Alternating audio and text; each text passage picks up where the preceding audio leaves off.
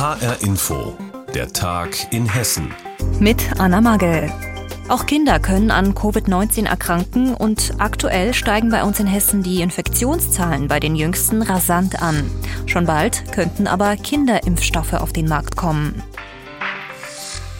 Die Sieben-Tage-Inzidenz steigt in vielen Regionen an, auch in Kassel zum Beispiel.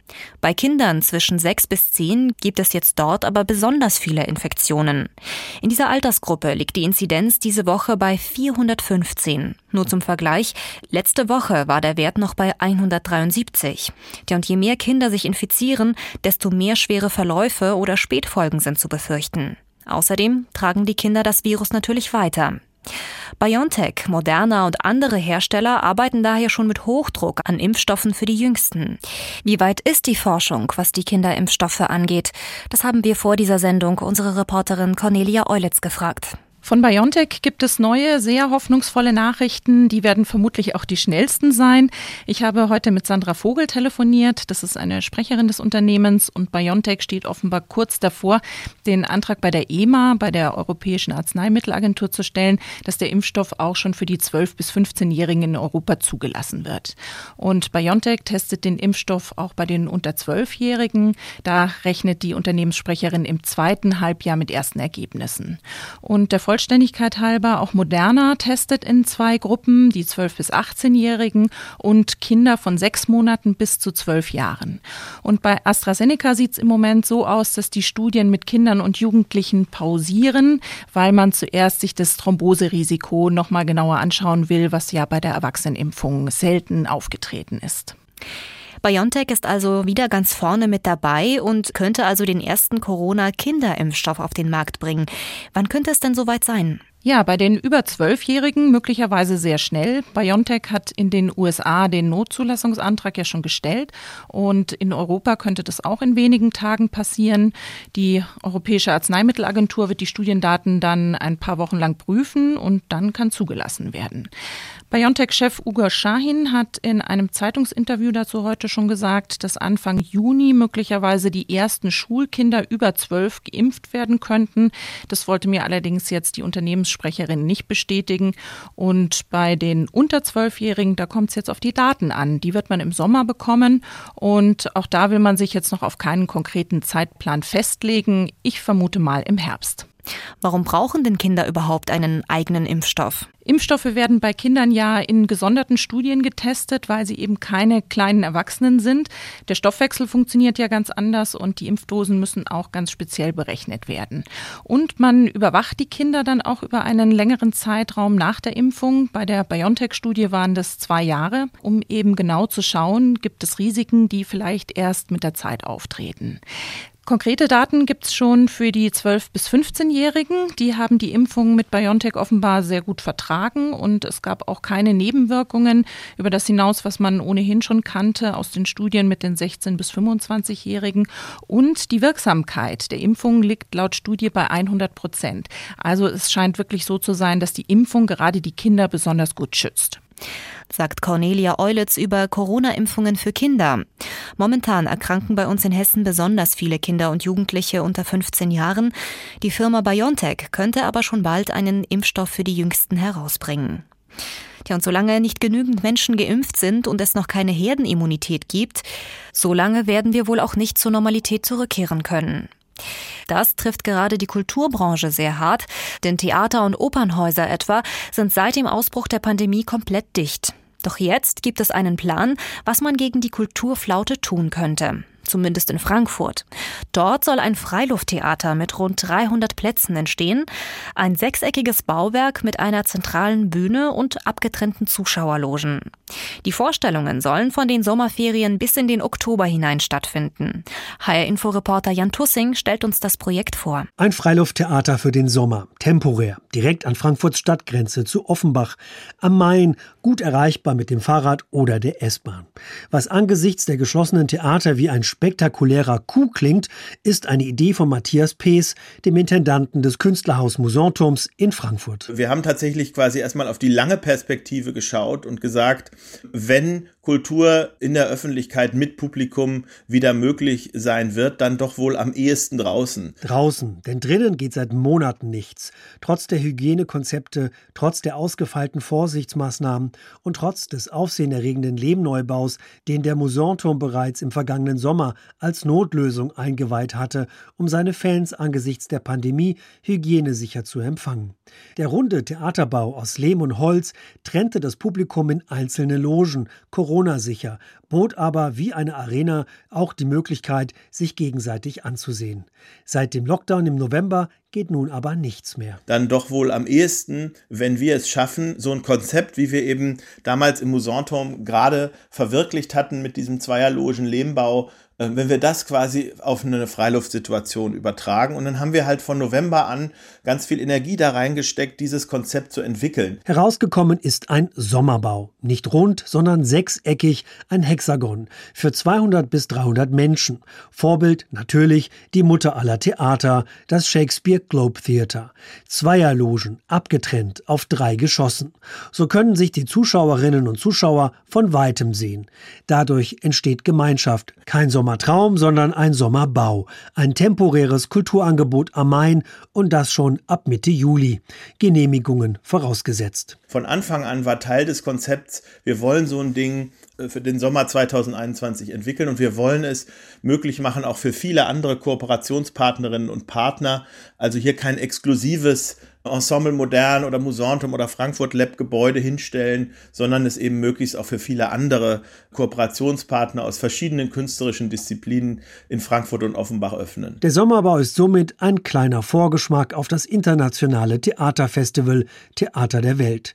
Das wollen die beiden Städte Frankfurt und Offenbach 2023 nämlich zusammen ausrichten. In Frankfurt soll ein Freilufttheater gebaut werden, damit zumindest im Sommer wieder Kulturveranstaltungen laufen können, trotz Corona. Infos dazu hatte Jan Tussing. Hasserfüllte Kommentare, beleidigende Mails bis hin zu Morddrohungen. Immer öfter sehen sich Politiker heftigen Anfeindungen ausgesetzt. Im schlimmsten Fall endet der Hass in Mord, wie zum Beispiel im Fall des Kasseler Regierungspräsidenten Walter Lübcke. Vor allem Bürgermeister, Landräte und andere kommunale Politiker sind schlechter geschützt als ihre Kollegen auf der Landes- oder Bundesebene. Das soll sich nun ändern, und zwar mit der Internetseite Stark im Amt. Die ist jetzt freigeschaltet worden und sie bündelt Infos zu den Fragen, was ein Politiker tun kann, wie er sich verhalten soll und an wen er sich wenden kann, wenn er denn angefeindet wird. Auch in Hessen sind viele Politiker Hass und Hetze ausgesetzt. HR-Inforeporterin Nina Michalk hat die jüngsten und prominentesten Fälle für uns zusammengetragen. Der jüngste bekannte Fall kommt aus Kassel. Vor zwei Wochen nimmt der junge FDP-Politiker Timo Evans gerade an einer Online-Konferenz teil, als sein Handy klingelt. War ein Anruf von einer unbekannten Nummer und dann kam direkt äh, eine Stimme, wir bringen dich um, wir wissen, wo du wohnst. Dann kamen wüste Beschimpfungen, Beleidigungen und dann äh, habe ich gedacht, das ist irgendwie so eine Bandansage, so eine Verarschung und ja, habe ich erstmal geschluckt, habe ich erstmal gedacht, was ist denn das? Äh, was habe ich verbrochen? Was habe ich gemacht? Ich habe keinem was getan. Evans und seine Frau rufen sofort die Polizei. Sie kommt, rät ihnen, das Haus besser zu sichern. Seitdem ermittelt der Staatsschutz. Evans war erstaunt, dass er nach der Bedrohung eine Menge Zuschriften von Politikern aller Parteien bekommen hat. Die sagen, okay, mir ist das auch passiert und wenn du da reden willst, ruf mich bitte an. Und viele wollen gar nicht darüber reden. Viele sagen, ja, behalt das für dich, dass ich da auch betroffen bin. Oder also es ist wirklich so, dass diese Stimmung bei den Politikern ein bisschen bedrückt ist, weil es ja wirklich jeden erwischen kann. Vom Ortsbeirat über alle politischen Stationen hinaus werden die Leute bedroht und teilweise für ihre ehrenamtliche Arbeit. Ne? Also das muss man sich ja auch mal vorstellen. Ne? Unterschiedliche Umfragen der letzten drei Jahre haben gezeigt, weit mehr als die Hälfte aller Kommunalpolitiker sind schon beleidigt und bedroht worden. Manche haben ihr Verhalten deshalb verändert, auch Hanaus Oberbürgermeister Klaus Kaminski viele Jahre, im Nachhinein mache ich mir da auch kleine Vorwürfe, viele Jahre habe ich das überhaupt nicht sehr ernst genommen. In der letzten Zeit hatte es allerdings ein Ausmaß angenommen, wo ich klar entschieden habe, nein, also Recht und Gesetz, das gilt für jeden und auch Kommunalpolitiker, auch ich, wir sind nicht freiwillig, wo jeder mal beliebig Straftaten an uns begehen darf. Kaminski bringt nun jede Bedrohung zur Anzeige. Das habe, sagt er, bei einigen auch schon zu Geldstrafen geführt, auch im jüngsten Fall, als ihm ein junger Mann auf Facebook androhte, sein Gesicht einzutreten. Andere geben auf, wie Erich Pieper, der damalige Landrat im Main-Kinzig-Kreis, beendet seine politische Karriere nach Drohschreiben wie Kanacken Landrat verrecke, das Netz zieht sich enger um dich. Auslöser die Flüchtlingskrise. Auch Gregor Sommer, der Bürgermeister von Wehrheim im Hochtaunuskreis, hat vor ein paar Jahren erfahren, wie es sich anfühlt, wenn auch die Familie bedroht wird. Wenn man dann angerufen wird und es wird gesagt, ihr seid alles Nazischweine, ich bring euch um, ich weiß, dass ihr zwei Kinder habt und ihr solltet mal besser Acht auf eure Kinder man versteht halt nicht, warum und weshalb und wie ein Mensch sowas überhaupt schreiben kann. Die Gründe für solche aggressiven Übergriffe sind vielfältig. Wut über Flüchtlingsheime, Rassismus, Antisemitismus, Ärger über Bußgeldvorschriften oder Bauvorhaben. Und zuletzt noch die Corona-Pandemie. Schutz vor Hass und Gewalt. Das soll ein neues Portal für Kommunalpolitiker bieten. Auch in Hessen sind Politiker immer wieder Anfeindungen und Drohungen ausgesetzt. Die jüngsten Fälle hat Nina Michalk zusammengefasst. Für was ist die Stadt Frankfurt so bekannt? Klar, da wären zum einen die Banken, die Börse, auch der Flughafen und sportlich würden die Fans der Eintracht natürlich ganz klar behaupten, Frankfurt gehöre in die Champions League. Ja, in der Königsklasse spielt Frankfurt aber schon längst, allerdings als Standort von riesigen Rechenzentren. Da hat die Stadt weltweit bereits eine herausragende Position und jetzt entsteht im Frankfurter Stadtteil Bergen-Enkheim ein weiteres großes Rechenzentrum. Udo Langenohl aus der HR Multimedia Redaktion haben wir vor dieser Sendung gefragt, warum ist Frankfurt denn als Standort so attraktiv? Ja, der wichtigste Grund, in Frankfurt läuft der D-Kix, das ist der Commercial Internet Exchange mit dem Länderkürzel .de. So, und jetzt übersetze ich das mal. Ähm, hier in Frankfurt haben wir mit dem D-Kix einen der größten und gemessen am Datendurchsatz wichtigsten Internetknoten in der Welt. Hier laufen Datenleitungen zusammen aus aller Welt und die Daten werden von Frankfurt aus, vor allem auch mit Blick auf Asien, auf den Nahen Osten, natürlich auch auf Europa weiterverteilt und das Ganze mit sehr hoher Betriebssicherheit und Redundanz. Das heißt, die Infrastruktur hier ist tadellos und schnell. Und außerdem gibt's in und um Frankfurt ein großes Reservoir an Firmen aus dieser Branche, aus der Hightech-Branche, die in diesem Umfeld unterwegs sind, die sich auf Infrastruktur, wie sie beim DKIX läuft, spezialisiert haben. Da sitzen die Top-Leute aus der IT-Welt und das lockt natürlich die Großen der IT-Branche an. Und die hessische Digitalministerin Sinemos spricht deshalb auch immer gerne vom Rhein-Main-Silicon Valley. Das klingt alles sehr positiv, aber haben solche Rechenzentren vielleicht auch Nachteile? Naja, der CO2-Fußabdruck von Rechen- und Cloud-Zentren ist tatsächlich ein Problem. Der Betrieb dieser Anlagen frisst enorm viel Strom, denn sie sind sind 24 Stunden rund um die Uhr am Netz. Und äh, diese Anlagen müssen ordentlich gekühlt werden. Sie erzeugen massiv Abwärme und die muss weg, die muss raus.